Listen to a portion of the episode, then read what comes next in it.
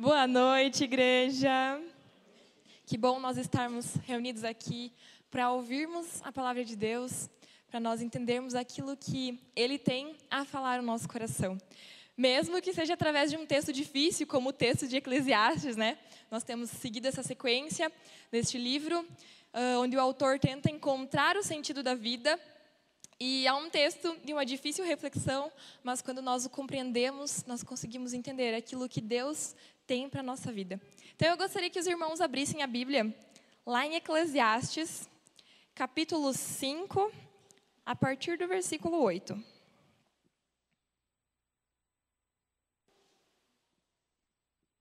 Eclesiastes 5, a partir do versículo 8.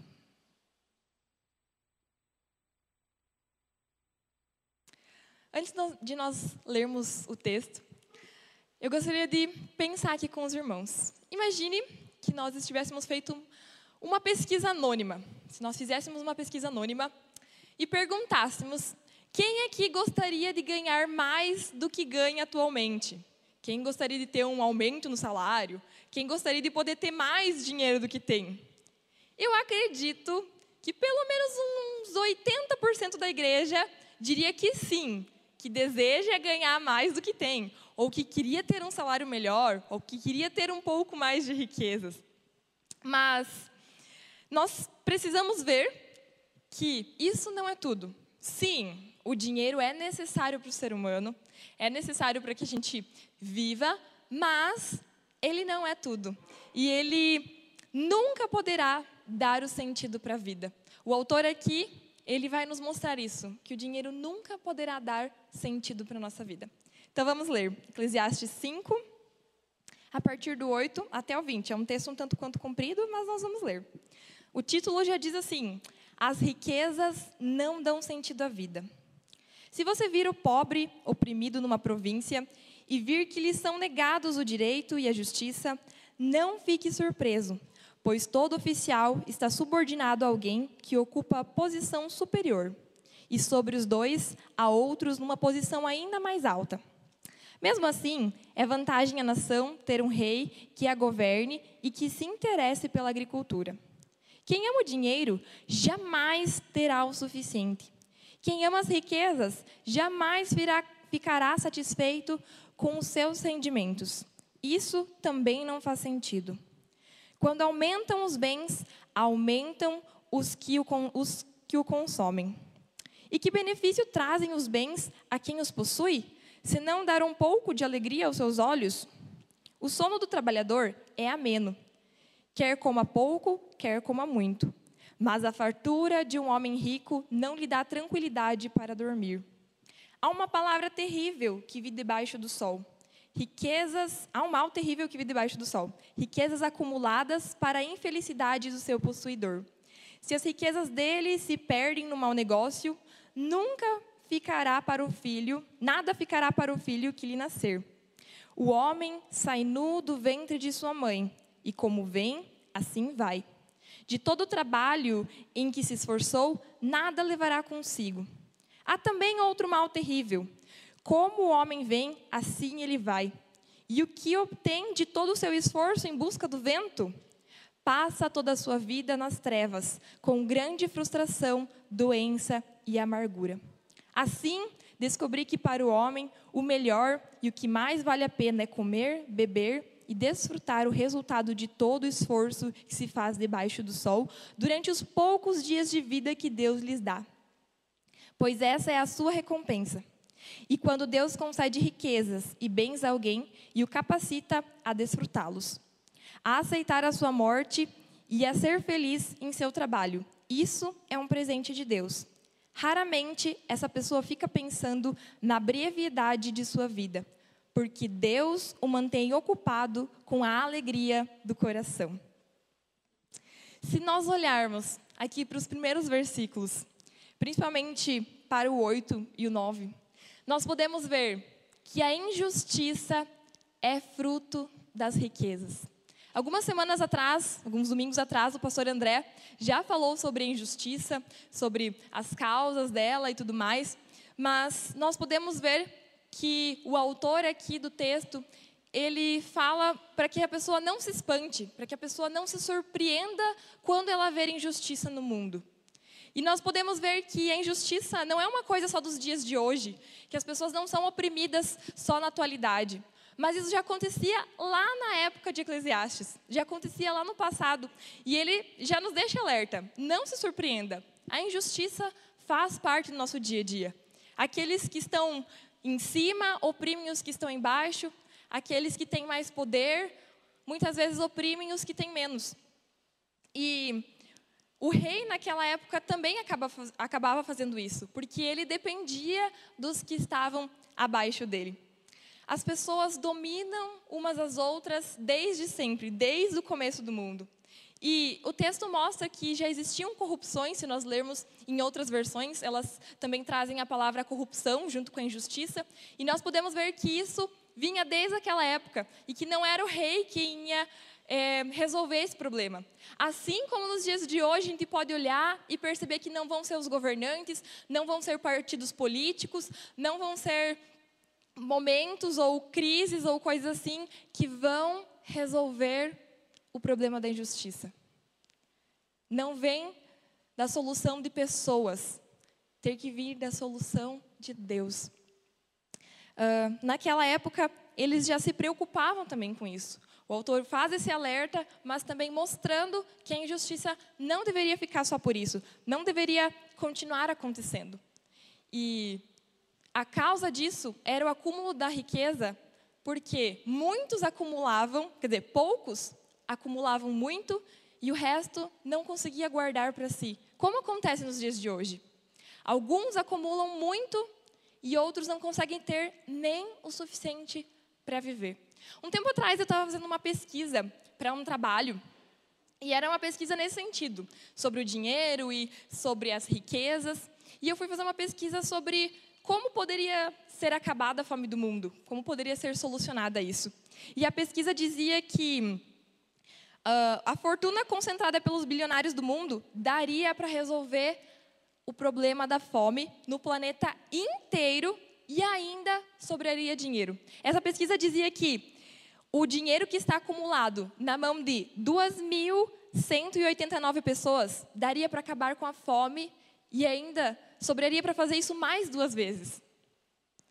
2.189 pessoas é pouquíssima gente. Pensando na nossa cidade, que tem uns 40 mil habitantes, é pouquíssima gente.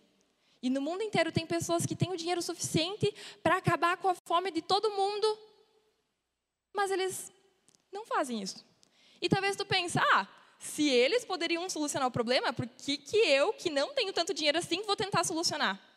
Mas é aí que está a questão. Tem que começar por nós, nós cristãos, que dizemos que amamos o nosso próximo, que dizemos que temos compaixão, mas muitas vezes é só em palavras, muitas vezes é em sentimento, mas não tem tido ação.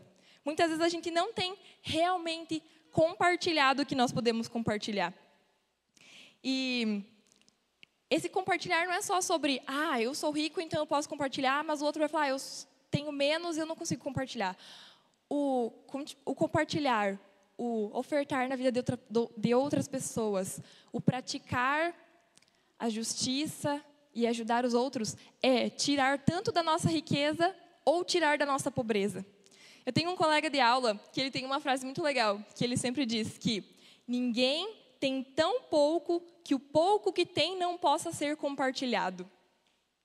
Muitas vezes a gente fica retendo o nosso dinheiro porque a gente sabe que quer investir em alguma coisa, quer guardar para uma emergência e aparecem oportunidades para a gente ofertar na vida de pessoas ou ofertar em algo especial e a gente deixa a oportunidade passar porque quer reter esse dinheiro.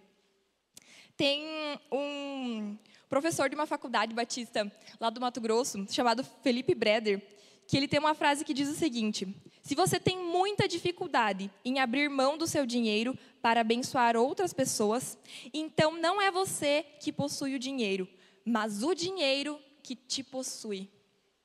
E nós não nascemos para isso. Nós não nascemos para sermos possuídos pelo dinheiro, mas pelo contrário, para que nós possamos administrá-lo com sabedoria. Se nós continuarmos a leitura do texto, nosso segundo ponto, a partir do versículo 10, mostra que o dinheiro não pode trazer sentido à vida. O, ele não consegue trazer sentido à vida por três problemas principais que o autor mostra nesses três versículos. O primeiro problema é que ele não pode satisfazer o cobiçoso. Ele não pode satisfazer o coração da pessoa que busca isso ansiosamente. O dinheiro também ah, tem esse problema porque ele atrai um círculo de pessoas dependentes, pessoas que querem estar ao lado de quem é rico porque vão poder usufruir disso. E também o outro problema é que muitas vezes o dinheiro perturba a paz das pessoas.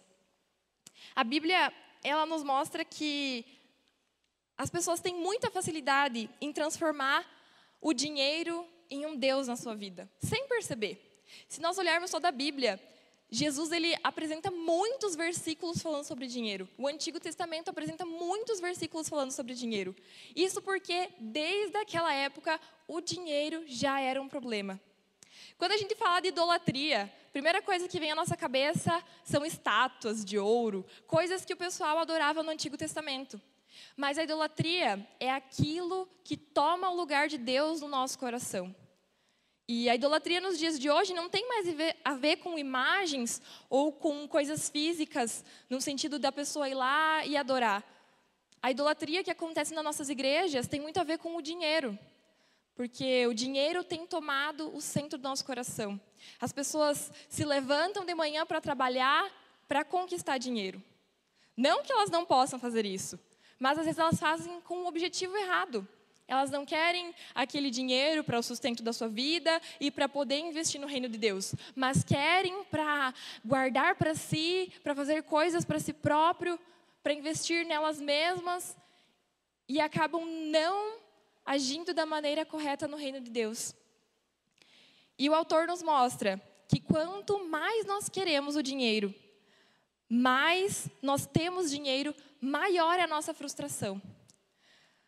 Quanto mais a gente tenta alcançar para preencher o nosso coração, mais isso nos destrói. Porque o dinheiro nunca será capaz de preencher o nosso coração nunca será capaz de nos satisfazer. Às vezes a gente olha pessoas na TV ou pessoas que estão no nosso cotidiano e pensa: nossa, Fulano é muito rico. Se eu tivesse o dinheiro que ele tem, eu não ia ter problema nenhum.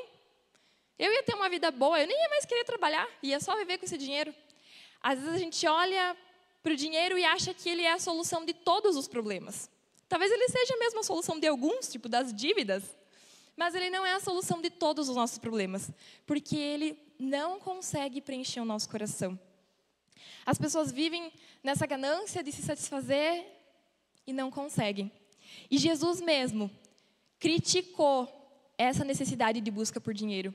Ele criticou as pessoas que buscavam um tesouro aqui e não um tesouro no céu. Ele criticava as pessoas que idolatravam o dinheiro, que colocavam ele como centro da sua vida. O versículo de Mateus 6, 24 diz isso muito bem. Ninguém pode servir a dois senhores, pois odiará um e amará o outro, ou se dedicará a um e desprezará o outro. Vocês não podem servir a Deus e ao dinheiro. Nós não podemos servir ao Deus e ao dinheiro ao mesmo tempo. A nossa vida, o nosso trabalho, os nossos relacionamentos tem que servir a Deus. O dinheiro é um bônus, o dinheiro é uma consequência do nosso trabalho que primeiramente deve ser para o Senhor. Muitas pessoas escolhem a profissão pensando, não, eu vou escolher ser tal coisa porque naquela profissão eu vou ganhar muito dinheiro. Eu vou poder fazer o que eu quiser e não escolhem uma profissão pensando, não, através dessa profissão eu vou poder glorificar o Senhor, eu vou poder alcançar pessoas, eu vou poder fazer a vontade dEle. Muitas vezes a gente vê que o nosso foco não está no Senhor, mas está nos bens. E o Senhor não quer isso para a nossa vida. Se nós olharmos o Novo Testamento, ele mostra que tem duas maneiras de lidar com o dinheiro. A primeira maneira é deixar que ele seja um ídolo, deixar que ele domine a nossa vida e isso vai nos levar para o desgosto, vai nos levar para a desesperança, para o desespero. E a outra maneira de lidar com o dinheiro é que nós precisamos ser ricos, mas não ricos em dinheiro, ricos em amor, em generosidade e em boas obras. É o que diz lá em Timóteo, 1 Timóteo 6,18. E nesse texto de Mateus que eu li antes, um pouco antes, Jesus também fala assim: Acumulem para vocês tesouros no céu, onde a traça e a ferrugem não destroem, onde os ladrões não arrombam e nem furtam. Pois onde estiver o seu tesouro, aí também estará o teu coração. Aonde está o teu tesouro? O teu tesouro está no dinheiro ou está em Cristo? Porque onde está o seu tesouro, ali também está o teu coração. Às vezes isso passa despercebido pela nossa vida. A gente se apega ao dinheiro sem nem perceber que estamos fazendo isso. Mas precisamos abrir os nossos olhos e entender que a nossa vida tem que girar em torno de Cristo e não dos nossos bens. Tem que girar em torno do reino de Deus e daquilo que nós podemos fazer para o Senhor, através do dinheiro e através das finanças que nós recebemos. Se nós olharmos adiante ainda o versículo 13, ele fala sobre o mal das riquezas acumuladas. Não no sentido de que a pessoa não pode fazer um planejamento financeiro. Não está falando que ninguém pode fazer uma poupança. Que ó, quem tem uma poupança agora é pecador. Não é isso que o texto está dizendo. Ele não proíbe uma boa administração de, do dinheiro, não proíbe uma reserva para emergências. O problema em si não é administrar o dinheiro. O problema é quando o dinheiro domina as pessoas quando o dinheiro vira a fonte de segurança, vira a fonte de confiança, quando a pessoa deposita mais confiança na reserva que ela tem no banco do que na provisão de Deus. Quando a pessoa confia mais naquilo que ela pode fazer do que no que o, no, no que o Senhor pode fazer na vida dela. Aí que está o problema. O autor também fala sobre é, riquezas para a infelicidade. Nós às vezes pensamos, nossa, riquezas para a felicidade. O autor nesse versículo vai falar riquezas para a infelicidade, porque para eles a riqueza trazia desgosto, trazia infelicidade, perturbava a paz, assim como traz para muitas pessoas nos dias de hoje que têm colocado então a riqueza como um ídolo no coração. Nós devemos confiar que a nossa vida vai ser sustentada por Jesus, por Deus e por aquilo que Ele pode prover e não pelo que nós podemos fazer. Os investimentos, o dinheiro, não garantem nada na nossa vida. Não garantem coisa alguma. Eu quero reler outra vez ainda o versículo 15,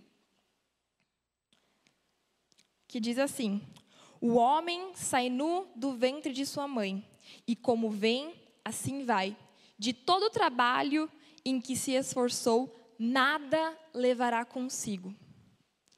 Esse versículo poderia ser resumido por aquela, aquele ditado: caixão não tem gaveta.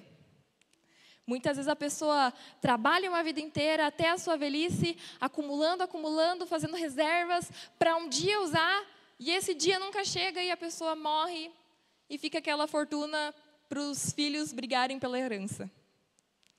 Muitas vezes a gente vê que as pessoas correm a vida inteira delas atrás de algo que elas no fim não usufruem, atrás de algo que no final não preencheu o coração delas.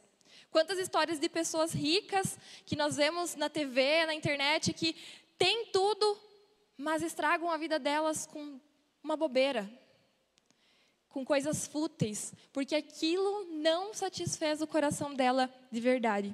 Nós podemos ver com esse texto que o dinheiro nunca deu sentido para a vida e ele nunca dará o real sentido. Se nós olharmos então os últimos versículos ali, 18 e até o 20, nós podemos ver que a verdadeira alegria é estar em Deus. A verdadeira alegria vem de Deus. O autor, ele percebeu que o dinheiro não poderia trazer significado para a vida dele. E então ele traz uma conclusão provisória que diz ali no versículo 18: Assim descobri que para o homem o melhor e o que mais vale a pena é comer, beber e desfrutar o resultado de todo o esforço que se faz debaixo do sol durante os poucos dias de vida que Deus lhes dá, pois essa é a sua recompensa. O autor achou uma solução que era provisória, porque depois ele continua ainda procurando o sentido da vida. Ele viu que o dinheiro não traria satisfação, que ele precisaria ser aproveitado, mas isso que ele diz sobre comer, beber e aproveitar não era o sentido profundo, o sentido verdadeiro. E naquela época, eles não tinham entendimento do que aconteceria com eles após a morte. Então, para o autor, não adiantava guardar, porque ele ia morrer e não sabia para onde ia. Então, para ele, o melhor seria aproveitar, comer e beber e usufruir. Nós também precisamos aproveitar, usufruir esse dinheiro. Mas nós sabemos que a nossa solução não é essa solução provisória que ele encontrou. O nosso sentido da vida está em Cristo. Ele é o sentido da nossa vida.